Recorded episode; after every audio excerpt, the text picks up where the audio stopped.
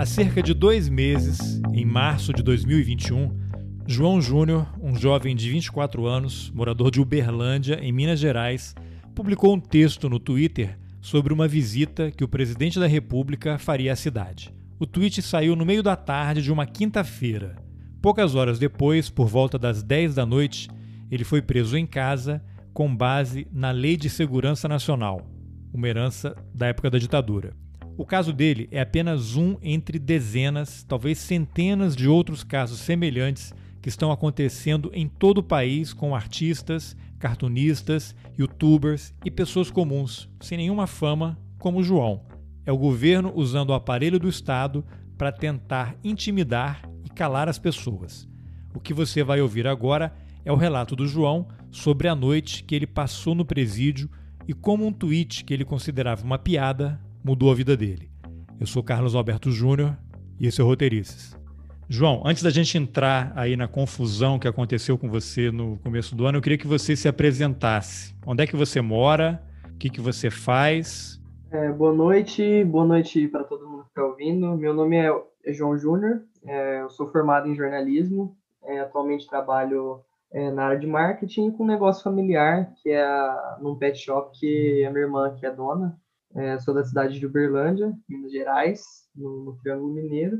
E para apresentação, acredito que seja suficiente. Você tem quantos anos? Eu tenho 24 anos. E essa região aí de Uberlândia, no, no Triângulo Mineiro, qual é a, o forte aí da economia? A região é conhecida pelo quê?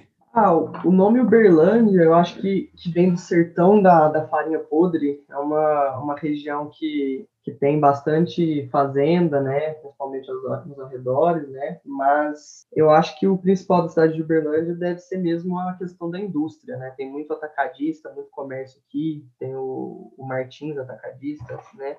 Uma região... Muita gente ainda acha que a cidade de Uberlândia é uma cidade pequena por ser de interior, mas ela é uma das maiores cidades de, do interior do Brasil, né? Eu acho que já deve ter por volta de 700, 800 mil habitantes. Olha, eu nem então, acho que é eu isso. imaginava outra coisa realmente. Tal. E... É, muita, muita gente, especialmente no estado de São Paulo, acha que Uberaba é maior do que Uberlândia, inclusive. Mas não é. Só para atiçar essa rivalidade, né? É. E aí de Araguari é. a gente nem fala nada, né?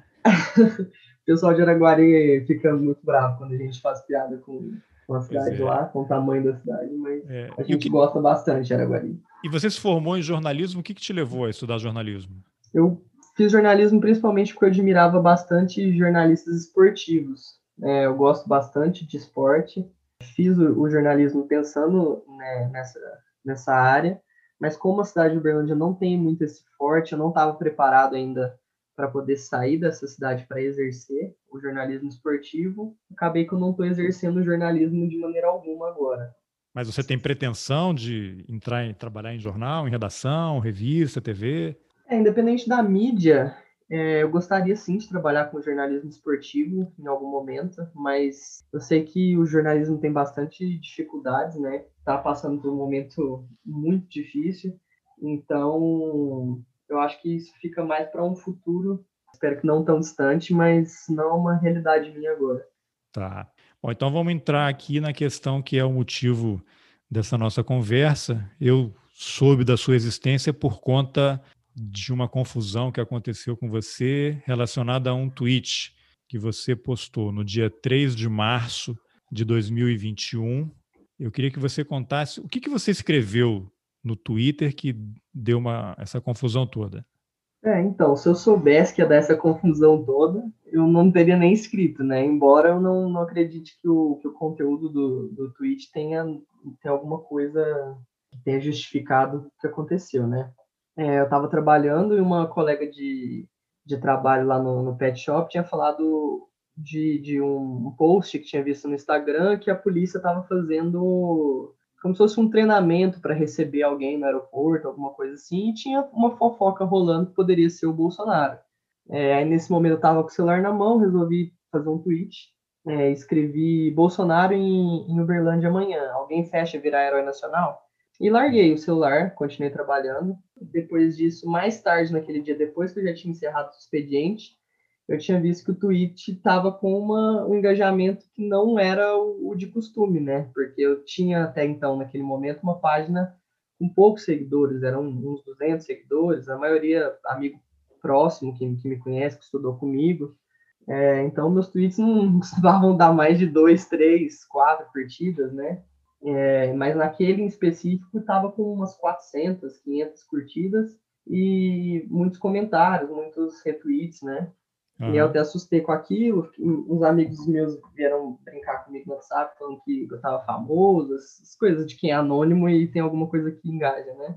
E aí, mais tarde ainda naquele dia, a polícia veio até a minha casa e me conduziu para a Polícia Federal. Mas é... peraí, você foi para casa, comentou sim, ali com sim. alguns colegas, ficaram de brincadeira, mais gente Isso. ficou animada, de repente, a se juntar a esse seu chamado aí, alguma coisa assim? Não, então, muita gente chegou a comentar no, no tweet, e eu acredito que os comentários que, que provavelmente levaram é, a minha prisão, né? Porque eu fiz o tweet, obviamente, em tom de piada, né?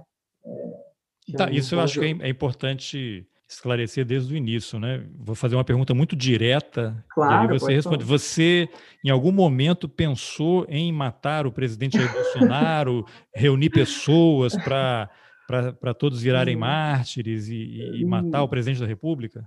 Não, não, longe disso, né? É, nunca pensei em atentar contra a vida do presidente, nem em organizar nada do tipo. É, foi como eu falei, né? É, é uma página, meu, meu tweet, meu Twitter era uma página muito privada, né? Com, com poucos amigos. É, então fiz em tom de, de, brincadeira. Todos eles me conhecem, sabem que, que jamais faria alguma coisa desse tipo. E enquanto uma pessoa anônima também, né?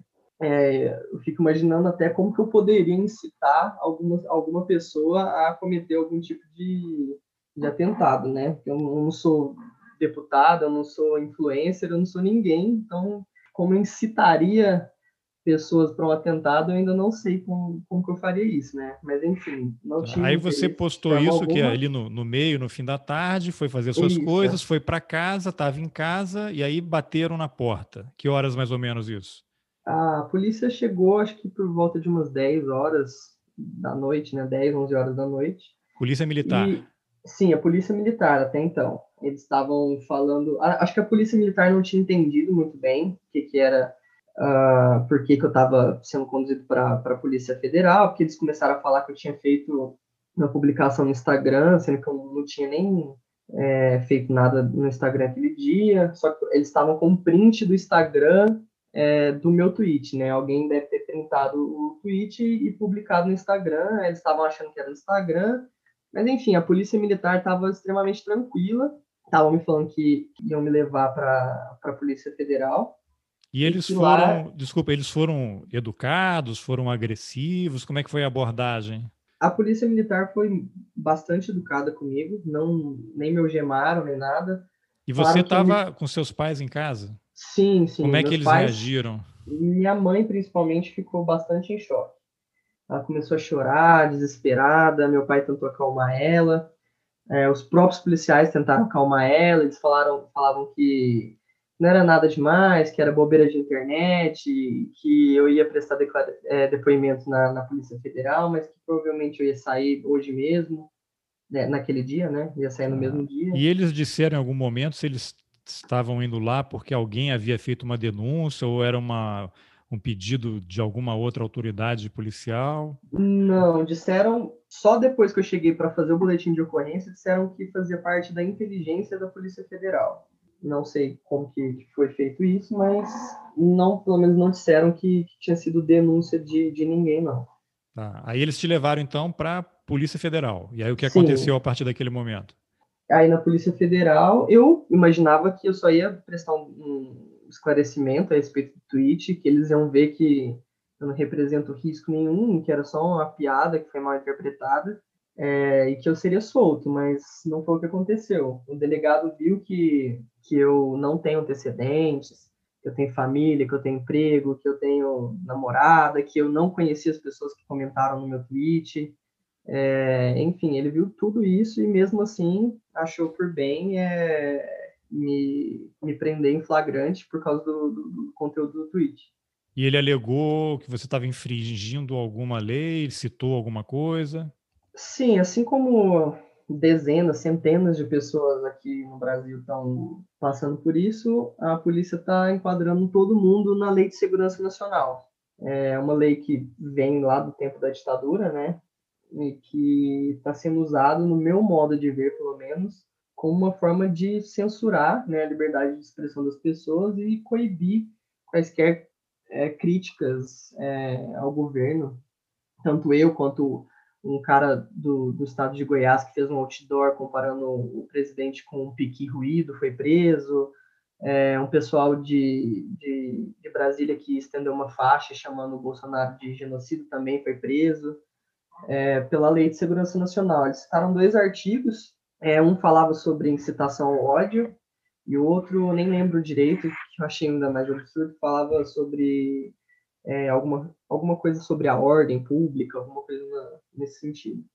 E o delegado, como é que foi o comportamento dele? Ele estava foi gentil, foi tranquilo, foi então, agressivo, irritado? Diferente, diferente da, da postura da, da polícia militar, que foi bastante tranquila, que tentava me acalmar, falando que, que dava para ver que eu não fazia parte do perfil de, de, de pessoal que eles costumavam prender. É, diferente desse comportamento da polícia militar, o delegado foi um pouco mais arrogante. É, ele ficava é, fazendo perguntas que, que pudessem, de alguma forma, é, piorar a minha situação, ficou perguntando se eu odiava o Bolsonaro, ficou lendo é, comentários no, no, meu tu, no meu tweet como se eu tivesse feito eles, sendo que o meu tweet que, que, tá, que me levou à minha prisão não tinha nenhuma ameaça, claro, ao presidente.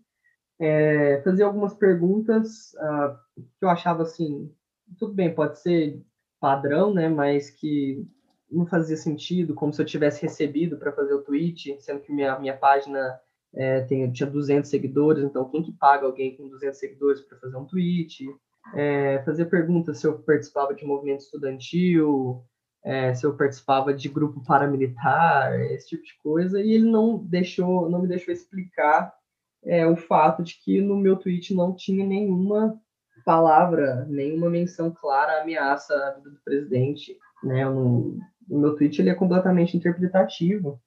E isso que me assustou principalmente no, no fato de eu ter sido preso. Você estava lá com o advogado ou, ou, essas perguntas dele, esse interrogatório, né? Foi só você e ele? praticamente durante todo esse processo eu, eu, eu fiquei sem advogado. O, minha família conseguiu um advogado assim de última hora, nos finalmente, né? Foi praticamente bem na hora que ele começou a, a me interrogar, mas esse advogado assim chegou assim meio caiu de paraquedas, né? Nem teve muita condição de, de auxiliar na, naquele momento, só acompanhou mesmo o interrogatório, nem interferiu em nada também. Você ficou quanto tempo lá respondendo ao delegado? foi bastante rápida. Deve ter sido assim uma coisa de entre 5 e 10 minutos, eu acredito. Eu fiquei várias horas esperando para poder entrar e conversar com ele, mas pelo que, que ele estava, pelo como, como tudo ocorreu, ele já, já tinha decisão tomada, já mesmo antes de entrar. E aí ele contou que você estava sendo indiciado? Não, ele nem falou nada. Ele terminou, terminou as perguntas, continuou mexendo no computador, imprimiu um papel, levantou da sala e começou a sair andando. E aí eu perguntei para ele, falei, você pode me explicar o que está acontecendo aqui? E aí ele, novamente num tom meio arrogante, falou, você não está entendendo o quê? Você está sendo preso. E virou as costas e saiu andando. E aí os policiais começaram a me conduzir até o presídio daqui de Berlândia. Isso polícia federal ou militar? Nesse momento já, já era polícia federal, já. Caramba, e, e esses policiais, como é que foi o comportamento deles com você? Eu acredito que eles também estavam achando desnecessária, desproporcional aquela, aquela atitude, que eles ficaram trocando olhares, assim, um com o outro.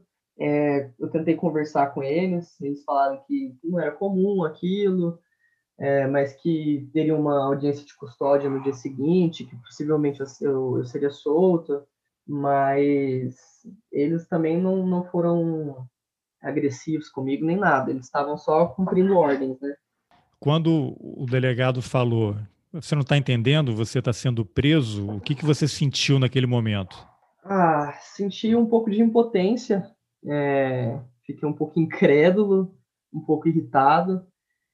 É, especialmente pela, pelo fato de justamente eu não ter feito alguma coisa que, que eu acho que tenha, tenha sido grave, tenha sido um crime, sabe? Como eu disse anteriormente, meu tweet é completamente interpretativo e a polícia me prendeu com base numa interpretação que ela teve do meu tweet.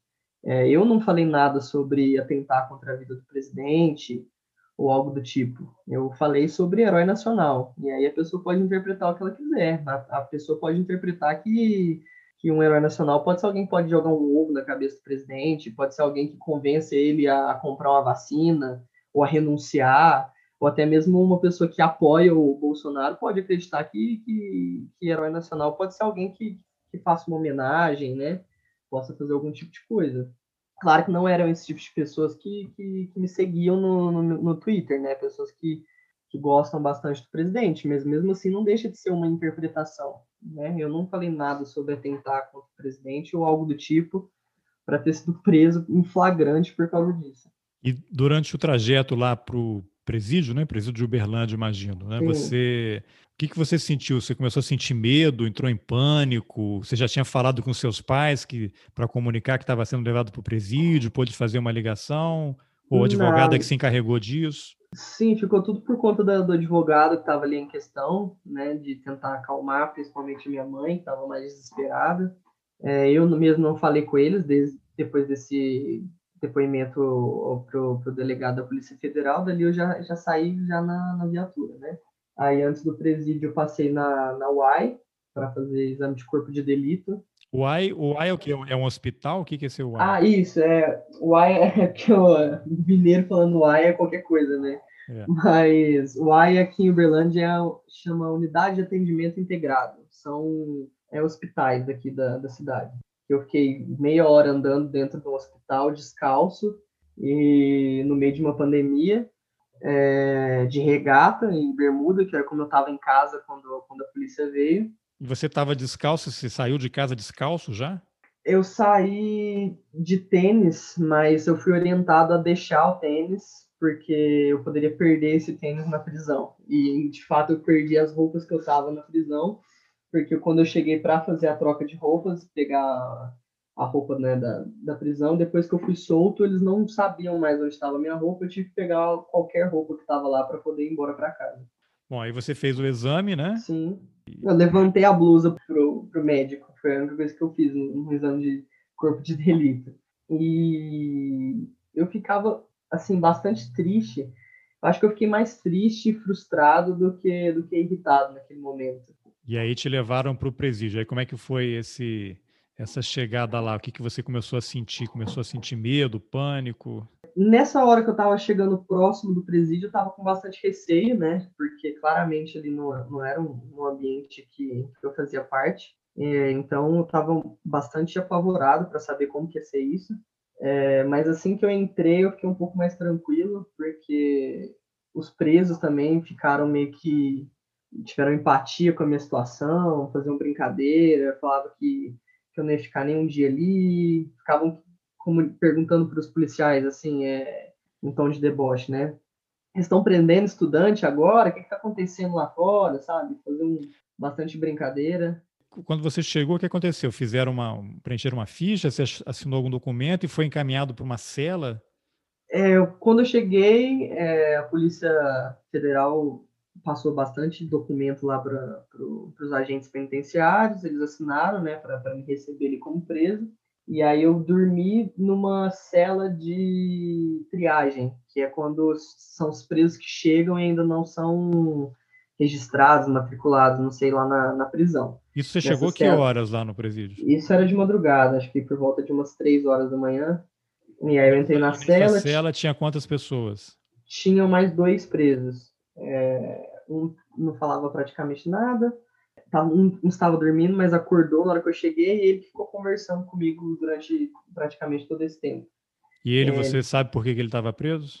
Ah, ele contou bastante coisa, né? Ele, primeiro que eu cheguei, ele perguntou qual que era o meu BO, né? E aí eu falei para ele, ah, eu fiz um tweet sobre o presidente, aí ele começou a rir, começou a debochar, falou, nossa, tá aprendendo estudante agora, não sei o quê, relaxa que amanhã você vai sair. E aí eu perguntei o dele, e aí ele foi contar que ele basicamente vivia uma vida de crime, né? Que ele estava ali por assalto, é, mas que tinha trocado tiro com a polícia, já tinha feito bastante coisa, já tinha sido preso várias vezes, né? E começou a contar basicamente toda a vida dele né, para mim, né? Imagino que não tenha muito com quem conversar ali. E ele tinha pedido para eu memorizar o telefone do pai dele para quando eu saísse, porque ele tinha muita certeza que eu sairia no, no dia seguinte, né? Para quando eu saísse eu ligasse pro pai dele e comunicasse que, que ele estava preso, porque ele não era daqui de Uberlândia e ele achava que, que os pais não sabiam que ele estava preso aqui. Ele precisava de sabonete, que ele precisava de cigarro, essas coisas. Ah, e aí você, o outro estava dormindo, e aí você deitou ali, mas conseguiu dormir? Como é que foi a partir é, desse momento? Essa cela de triagem não, não tinha onde deitar, né? Ela é uma cela inteira de azulejo, é, sem cama, sem nada, só tinha um banco é, também de azulejo, e estava dormindo embaixo desse banco, eles estavam dormindo embaixo desse banco, eu só fiquei sentado nele até praticamente no outro dia, né? Por volta de umas sete, oito horas, quando eles começaram a tirar as pessoas dessa cela de viagem para fazer essas matrículas. Tá, e aí o que, que aconteceu? Tiraram você da cela? É, pela manhã é, serviram café, né? Depois é, foram tirando as pessoas, as pessoas da cela de triagem para ir para os pavilhões. É, foi nesse momento que eu fui tirar aquela fotinha com, com um númerozinho, né? Aquela famosa de, de preso. Sim e fui encaminhado para o pavilhão. Aí nesse momento eu conversei com um agente penitenciário, né? Porque eu fui perguntar se de fato essa história de, de quem tem ensino superior ter uma cela especial, alguma coisa do tipo. Ele riu também e, e falou: cela especial aqui é Brasil, não tem nada disso não. É, mas mesmo assim, eu acho que ele deve, não sei se, se isso sensibilizou ele de alguma forma, porque eu fiquei sozinho numa cela na hora de, de encaminhar os presos para essas celas, eu, eu, vi que eles estavam colocando dois ou três presos por cela e eu fiquei na minha sozinho, pelo menos. É, nessa cela, sim, tinha cama, é, mas ela, assim, é uma cela completamente horrível, sabe? É, a pia estava entupida, é, a privada era só uma vala no chão, o chuveiro era só um cano, é, a cama toda mofada, as paredes todas mofadas. Então era, era bastante, bastante difícil nesse momento. Ficava pensando que eu não podia ficar encostando as coisas por causa da, da pandemia. E você estava de máscara lá? Conseguiu levar pelo menos isso? É, eu fui de máscara esse tempo todo, né? Mas aí parecia não ter muito protocolo de protocolo sanitário nesse, nesse tipo de momento, não. Por exemplo, os presos lá da minha cela não estavam de máscara. Eles só colocavam a máscara quando eles tinham que fazer alguma coisa, como sair de uma cela para ir para outra, ou sair de um lugar para ir para outro. Aí eles colocavam, vestiam as máscaras, mas no, fora, de, fora disso eles ficavam sem. Eu tentei manter a minha durante o maior tempo que eu pudesse, né? Uhum. Mas mesmo assim a gente teme pela, pela saúde, né? Então, e aí você ficou lá sozinho nessa cela o tempo todo até ser libertado? Quanto tempo Sim, no total eu... você ficou lá no presídio? Fiquei de umas três horas da manhã até umas seis horas da tarde do outro dia, né? Na, de triagem eu fiquei de umas três da manhã até umas oito, umas sete, oito, e na, nesse, nessa do pavilhão de umas oito até umas seis horas da tarde. Você foi. Saindo no dia seguinte. Não, você entrou de é, no, é, madrugada. Isso, no, isso, é, no mesmo dia, né? Tá, então não, você não chegou a ficar 24 horas preso ali. Não, não, não, não Eu saí com um pedido de liberdade provisória de um outro grupo de advogados que, que meus pais procuraram com mais calma. Tá, então você ficou o tempo todo ali numa cela sozinho, tinha um corredor, uhum. você via preso passando, agente Sim, penitenciário é. passando, mas você se sentiu ameaçado em algum momento ali? Ah, próximo do horário que eu estava indo embora, eu comecei a sentir um pouco, porque o que acontecia? É, as comidas dali do, do presídio também não eram muito agradáveis, né? e eu não tava, não tô acostumado a comer aquele tipo de comida, então eu só ciscava na comida. O que um que serviram? O que que serviram para você?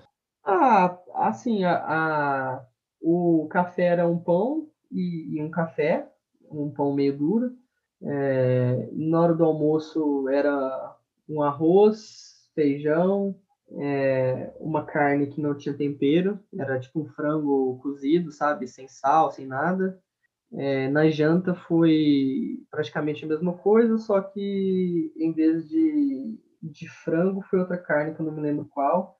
Mas acho, não é nem a questão do que, que era servido, mas era como era preparado. Não sei se tem alguma regra que regulamenta essa questão da comida, mas a comida não tinha tempero, entendeu? Era praticamente só comida cozida mesmo, arroz sem sal, feijão sem sal, uma carne sem sal, era, era, era basicamente isso. E também tinha o fato de que eles não disponibilizavam talheres, né? Então a comida vinha no marmitex, e se eu quisesse um talher, eu tinha que meio que negociar com algum preso de alguma outra cela. Falar, ó, oh, te arrumo isso daí, você me arruma um garfo. É, para bebida também é a mesma coisa. Sabe, um copo, a pessoa tinha que me dar um copo. Então, mas a, a água, tinha jeito. água, mas eles serviam água não? Era água da torneira e você que se virasse para ter o copo? Era basicamente isso, é. Copo, talher. É, e você ne que... negociou copo e talheres? É, eu, eu peguei um, um talher para poder comer, mas copo eu, não, eu preferi não pegar para não precisar compartilhar. compartilhar. Né? lavar do jeito mas o talher ali, era, era, de, era... Era, era descartável. Era de plástico, um né? Tá. Isso, um garfo descartável. E você ofereceu o que em troca? Eu fiquei trocando a, a, própria comida, né? Porque eu comia um pouquinho só para né, me manter ali, e aí eu dava comida. E, e aí você meio que escolhia para quem que você dava comida pelo número da cela.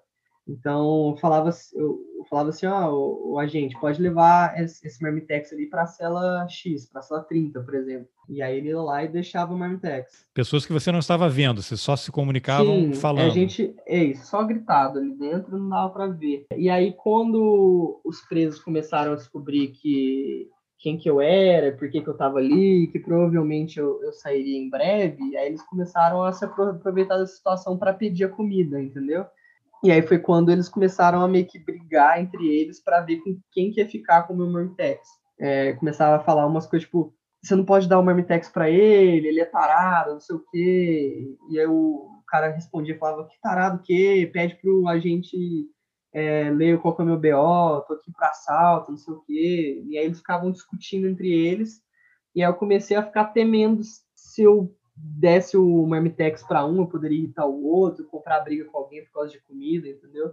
Foi nesse momento que eu comecei a sentir um pouco de tensão ali dentro. E o, nesse local, os presos eventualmente circulavam ali ou ficavam todos nas celas fechados? Eu acredito que depois que eu fui é, pro pavilhão, já tinha passado a hora do banho de sol, deve ser pela parte da, da manhã mais cedinho desde, desde o momento em que eu entrei para essa cela, todo mundo ficou dentro da cela. Então, eles só circulavam dentro das próprias celas. Eles não circulavam nos corredores, nem, nem para fora da cela de, de nenhuma outra forma, não.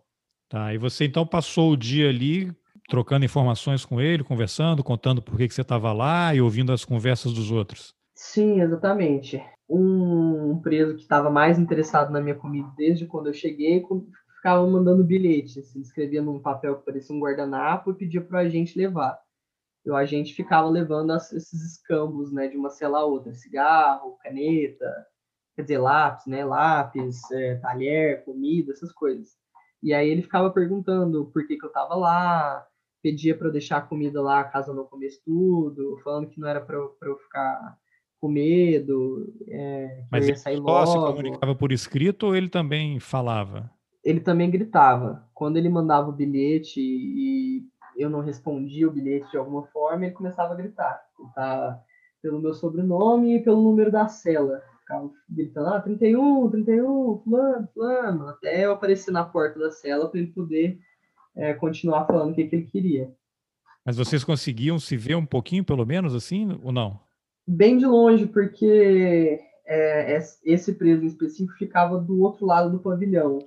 Então, se você conseguir imaginar aí como que, que funciona um pavilhão da, de presídio, né? Fica aquele vão no meio, né? Ele é meio quadrado com corredores. Então, eu ficava de um lado de um corredor e ele ficava do outro lado desse, desse vão no meio que, que, que existe né, no, no pavilhão. E tinha uma cela em frente à sua, do outro lado do corredor? É, era basicamente isso. Só que aí era assim, umas, uns 15 metros de, de, distância entre, entre a minha cela e a cela dele, entendeu? Ficava eu sei, mas havia uma cela reta. bem em frente à sua que você pudesse ver os outros presos?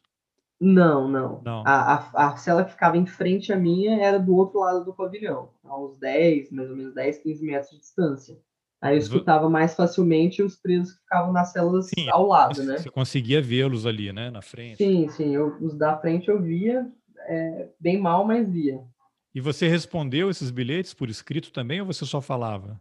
Eu tentava responder é, da maneira que eu podia. Tinha muita coisa que eu não conseguia entender no que estava no, no, bilhete, mas eu tentava responder da maneira que podia, porque eu não sabia quando que eu ia sair. Então, estava tentando, na medida do possível, é, é, ser sociável ali com, com, com demais Estabeleceu uma relação amigável ali, né? Mas você é. escreveu também, por, mandou por escrito um bilhete? Sim, sim. Ele, bilhete que ele mandou perguntando por que, que eu estava lá, eu, eu respondi. Aí ele mandou outro falando sobre a comida. Eu falei que, que podia, é, podia ficar tranquilo, que eu no começo eu mandava para lá também. É, e aí eu respondi à medida do possível. O que eu entendia, né, o que dava para escrever no, no, no bilhetinho, eu respondia. Tá, cara. E aí você passou o dia ali nesse, nesses comunicados, aí chegou o fim da tarde, foram te comunicar que você ia sair. Sim, um agente foi lá na minha cela, também não falou muita coisa, só destrancou a cela, me conduziu lá para fora. Aí nesse momento o, o preso que estava na triagem comigo tinha ficado na cela ao lado da minha, começou a falar: João, João, não esquece do, do meu pai, não sei o que, você lembra do número? E eu, de fato, lembrei do número e liguei para o pai dele, só que o número não, não existia mais. Então, provavelmente era um número antigo, o pai dele devia ter trocado de número, eu não consegui falar com ele. Caramba, e aí você saiu, estava lá o advogado, seus pais também estavam lá? É, meus pais acho que estavam em casa nesse momento. Quem, quem foi lá foi a minha irmã, junto com, com os advogados. Aí eles me explicaram o que estava acontecendo, que eu tinha saído com pedido de liberdade provisória, eu ia responder um processo e tudo, mas que era para ficar mais calmo que o pior já tinha passado. Caramba. E aí, mas então você foi denunciado pela, pela, pela polícia e aí o Ministério Público também entrou na história? É, a, eu acredito que para a Polícia Federal abrir o um inquérito, o Ministério Público tem que estar ciente, se eu não me engano, né? E o principal problema é que a Polícia Federal está abrindo muito inquérito, né? Especialmente usando a Lei de Segurança Nacional. Depois que eu saí, é, eu fui descobrir que dezenas de outras pessoas em Uberlândia também tinham sido intimadas. Algumas também tiveram o, o auto de, de flagrante emitido, só que não encontraram essas pessoas e que, portanto, elas iam responder só a esse inquérito, né? Só a essa, essa intimação da Polícia Federal. Não foram presas em flagrantes como você? É, preso em Uberlândia, se eu não me engano, foi só eu mesmo. Apesar de dezenas de pessoas terem recebido é, intimações da Polícia Federal. E aí, como é que foi quando você chegou em casa? O que aconteceu? Encontrou seus pais? O que, que houve? Ah, meus pais estavam em casa, estavam assim bastante tristes, sabe? Mas ficaram muito felizes em me ver. Ficaram falando: "Tá vendo? Você não pode ficar publicando coisa na internet, não sei o quê.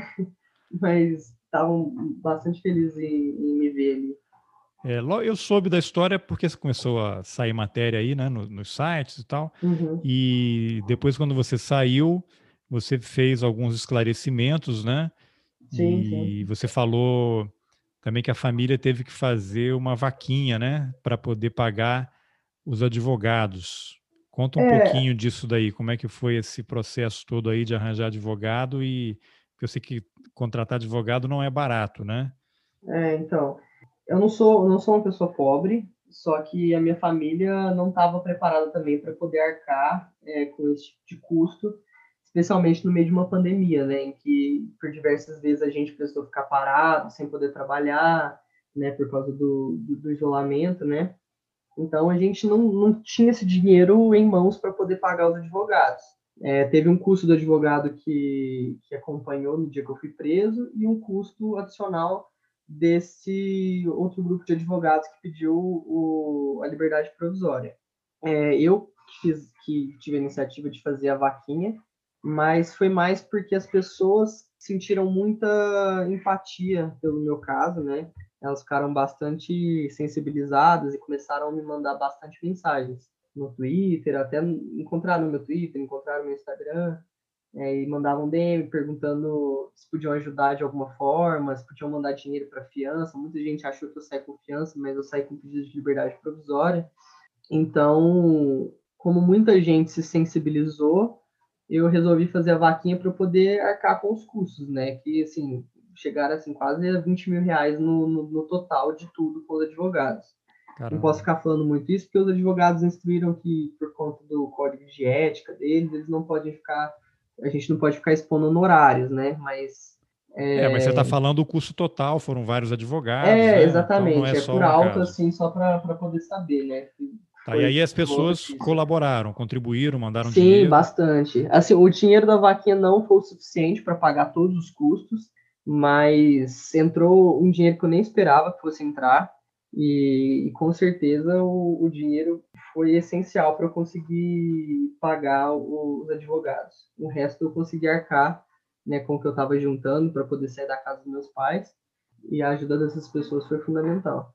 Tá, e agora tem, parece que há grupos de advogados que estão prestando atendimento gratuito para pessoas na mesma situação em que você. Até o Felipe Neto postou aí, ele fez uma parceria com quatro escritórios de advocacia para defender sem cobrar pessoas que estão sendo enquadradas na Lei de Segurança Nacional por críticas ao Bolsonaro. É, a pessoa, eles avaliam o caso, se a pessoa se encaixa Sim. realmente no que eles querem. Você chegou a procurar alguma coisa parecida com isso aí para não ter que gastar com advogado? É, eu cheguei a mandar um e-mail para essa iniciativa do Felipe Neto, mas parecia uma coisa um pouco burocrática, eles levavam alguns dias para responder, é, e como os advogados, como eu tenho bastante gratidão né, pelos advogados que, que entraram com pedido de liberdade provisória, eu preferi ficar com eles e tirar do, do meu bolso mesmo para poder continuar com, com eles nesse momento. Por receio também de, às vezes, ter alguma novidade no caso e essa burocracia, essa distância parecer ter algum impeditivo, né? Ter alguma demora para eles poderem me responder, para eles poderem me ajudar. Fiquei um pouco receoso quanto a isso, daí eu preferi também ficar com, com os advogados que já tinham me, me libertado. Tá, então para a gente atualizar qual é a situação do seu caso hoje. Você está em liberdade provisória, existe um processo em andamento, e o que, que aconteceu? Você já foi ouvido? Tem Ministério Público envolvido? Você já prestou novo depoimento? Está dependendo agora da polícia ou do juiz? Qual é a situação atual? A situação atual é que eu tenho que ficar esperando é, a conclusão do inquérito é, por parte da Polícia Federal. Eles ficaram com meu celular, né, eles vão periciar, eles, é, procurando pessoas que comentaram no meu tweet, conversando com elas, fazendo as investigações necessárias para concluir o inquérito e passar uh, ou não uma acusação para a promotoria para ver se eu, se eu continuo a responder por esse processo. É, como eu já fui até preso em flagrante, eu acredito que eles vão sim apresentar algum tipo de acusação.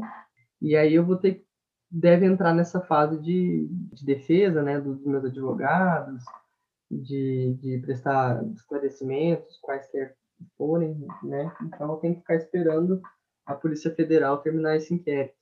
Ah, então não chegou ainda ao judiciário, né? Está ainda numa fase preliminar.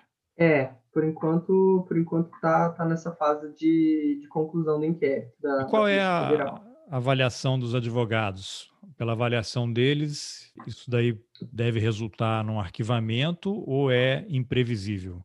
Eu acho que eles acreditam que, que não vai ser arquivado, especialmente é, por tudo que a gente tem visto né, da, da, da Lei de Segurança Nacional no, no Brasil, mas eles estão bastante otimistas na questão de, de inocentar todas as acusações, apesar de que eles acreditam que, que terá algum tipo de acusação, sim, que não deve ser arquivado, não. Sim, aí o juiz poderá ou não aceitar a denúncia, se não aceitar, o processo acaba, né?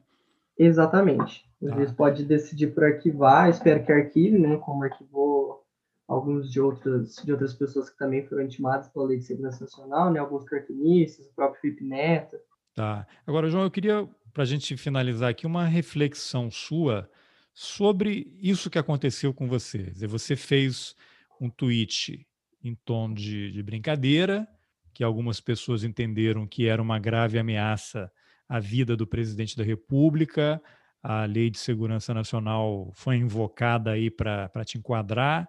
Você foi preso em casa, foi levado para a Polícia Federal, passou uma noite, né, algumas horas numa, numa penitenciária, e aí vai ficar um tempo aí aguardando o desdobramento. E, mas em volta disso tudo tem um, um desgaste pessoal, um desgaste familiar, você tem um prejuízo financeiro e pelo que a gente vê dos casos que já aconteceram, é uma coisa muito nem sei o termo adequado para usar, mas uma coisa muito direcionada que tem uma intenção de impedir crítica, de calar as pessoas, de intimidar as pessoas.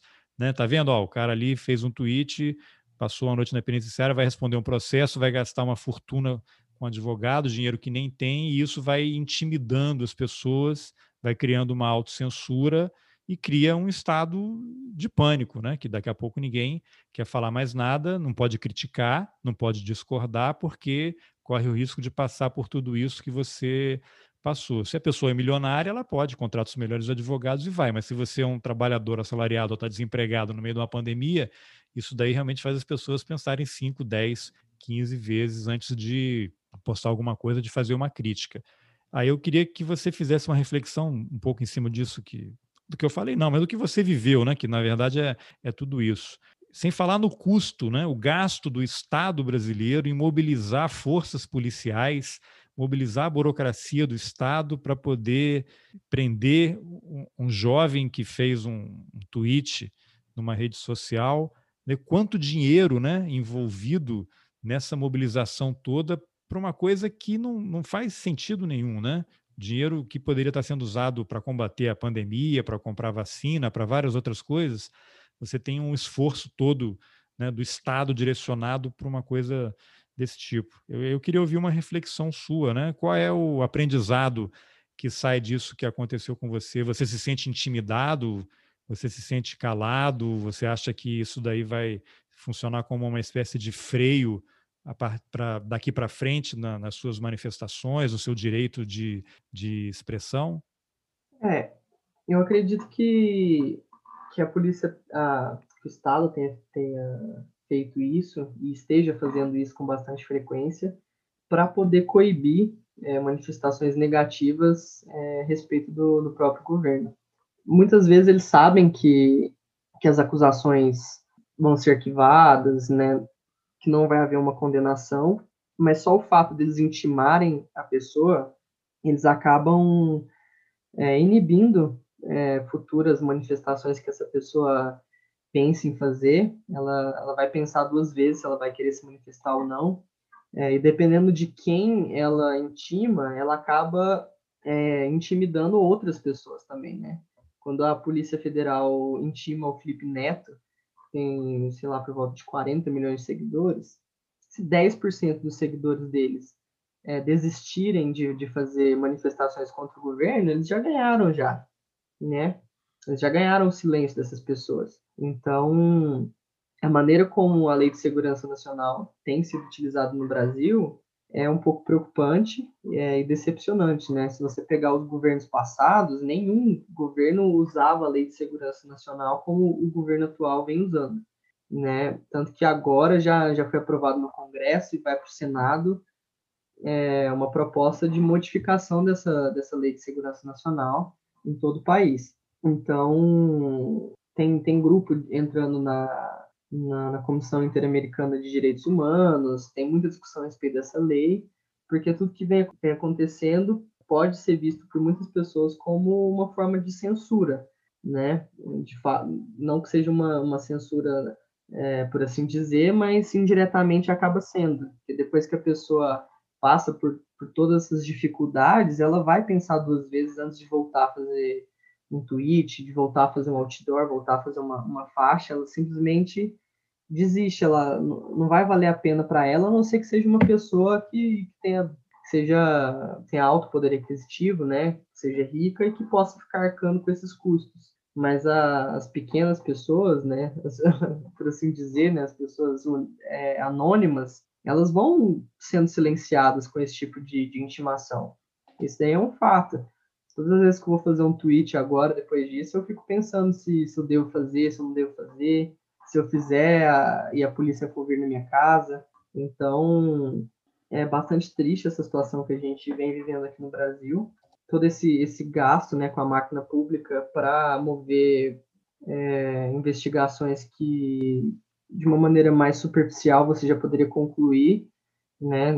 Não haveria necessidade de, de, de atrás de tanta gente, de tão profundamente na vida de uma pessoa que, que não tem nem antecedente criminal, é, que fez um tweet singular, não fez uma série de tweets que poderiam ser interpretados de certa maneira.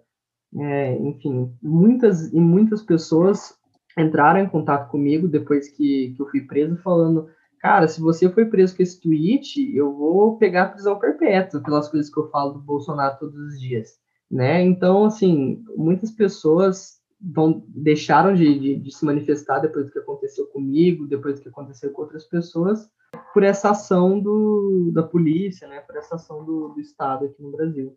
Tá, e você foi preso na véspera da visita do Bolsonaro a Uberlândia. Quando o Bolsonaro passou para Uberlândia, você estava na prisão. Provavelmente o delegado deve ter dito também que é, para evitar qualquer ação sua, é isso?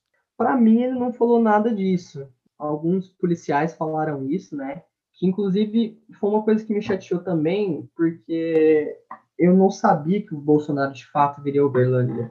Eu fiz um tweet em tom de brincadeira com base numa fofoca né? Então, eu nem sabia que de fato ele virou Uberlândia e alguns policiais falaram isso.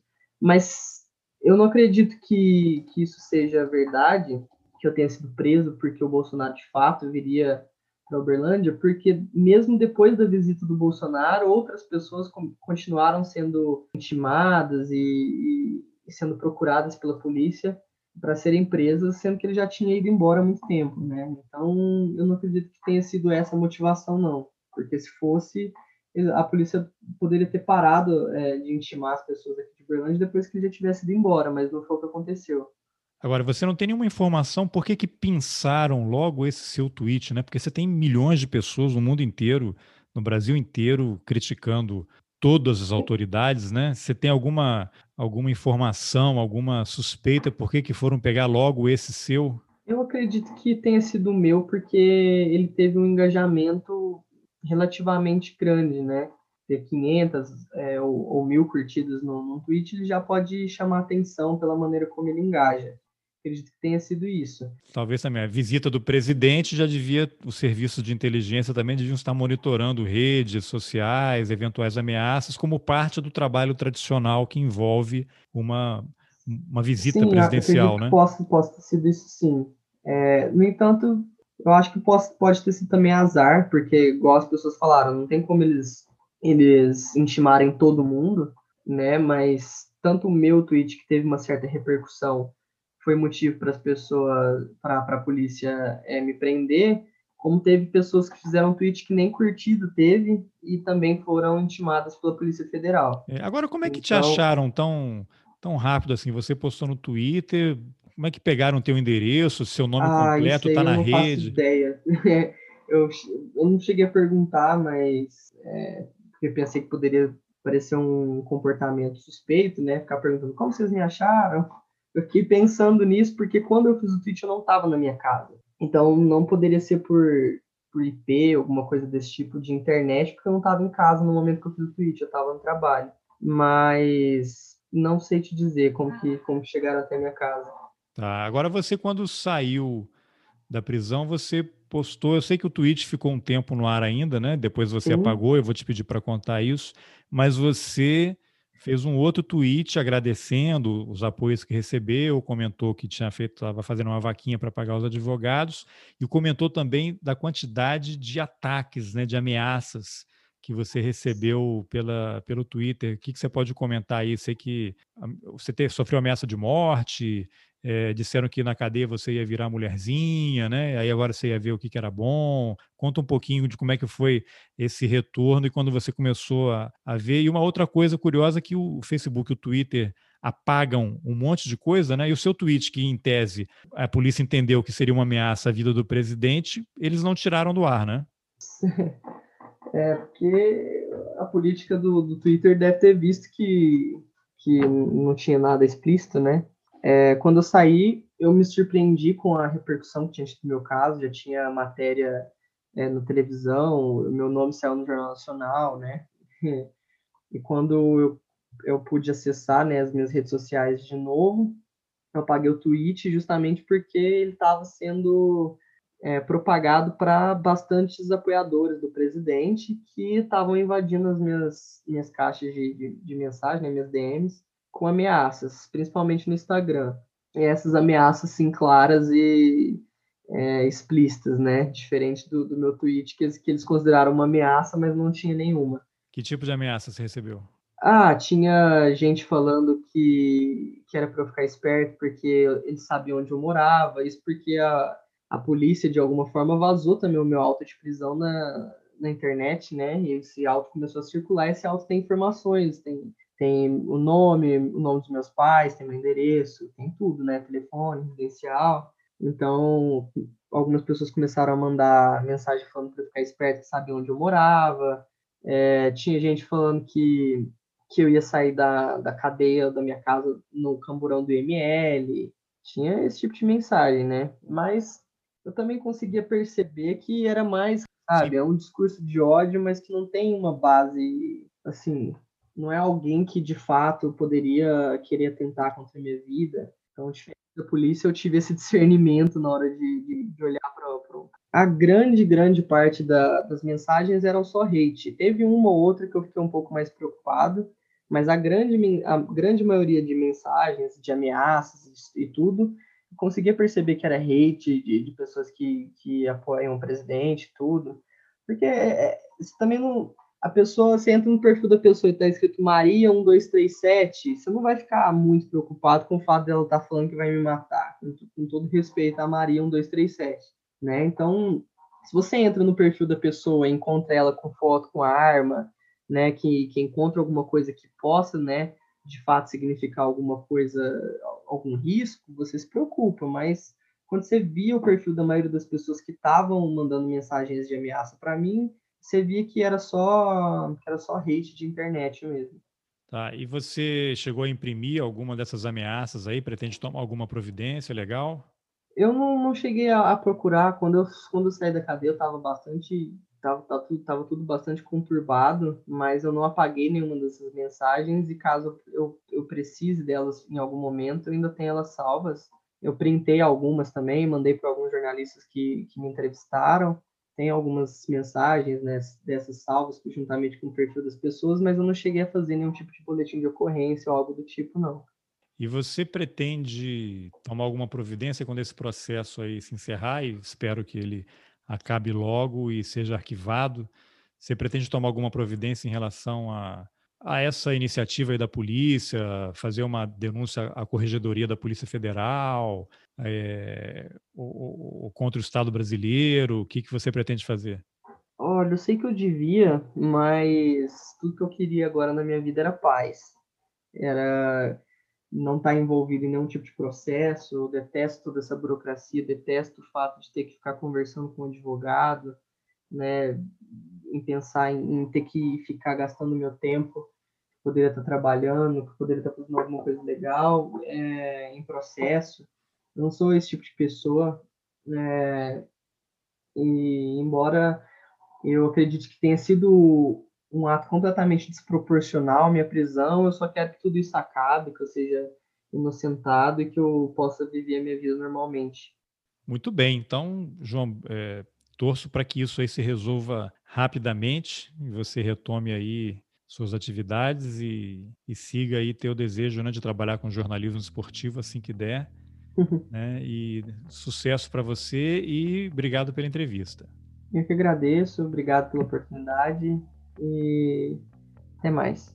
Bom, essa foi a entrevista que eu, Carlos Alberto Júnior, fiz com o João Júnior sobre um tweet que o levou a ser enquadrado na Lei de Segurança Nacional. Se você gostou da conversa, compartilhe com seus contatos. A gente não pode deixar que um governo, qualquer governo, use o aparelho do Estado e se valha de uma legislação da ditadura para intimidar a sociedade. E para não perder os próximos episódios, inscreva-se no canal de distribuição do Roteiristas no Telegram. O link está nas informações do podcast. É só clicar e se inscrever. E se você quiser ajudar o jornalismo independente, considere a possibilidade de apoiar o Roteirices. É possível contribuir com qualquer valor, pelo Pix, diretamente no site da Anchor, onde eu hospedo o podcast, e agora também pela plataforma Catarse, onde eu comecei uma campanha de financiamento coletivo. Nas informações do episódio você encontra os links e todos os caminhos para dar o seu apoio. Eu aproveito para agradecer aos apoiadores Antônio Domingues, Fabiana Moraes, Masashi Noe, Liana Rocha, Cassiano Dutra, Antônio Augusto Menezes, Igor Gack, Rodrigo Menck, Nilson Carvalho, Felipe Vanisca, Carlos Viana, José Aparecido Pires, Armando Almirante, Luiz Fernando Cura, Lúcia Capanema Álvares e Jéssica Santos. Obrigado pela companhia e até o próximo Roteirices.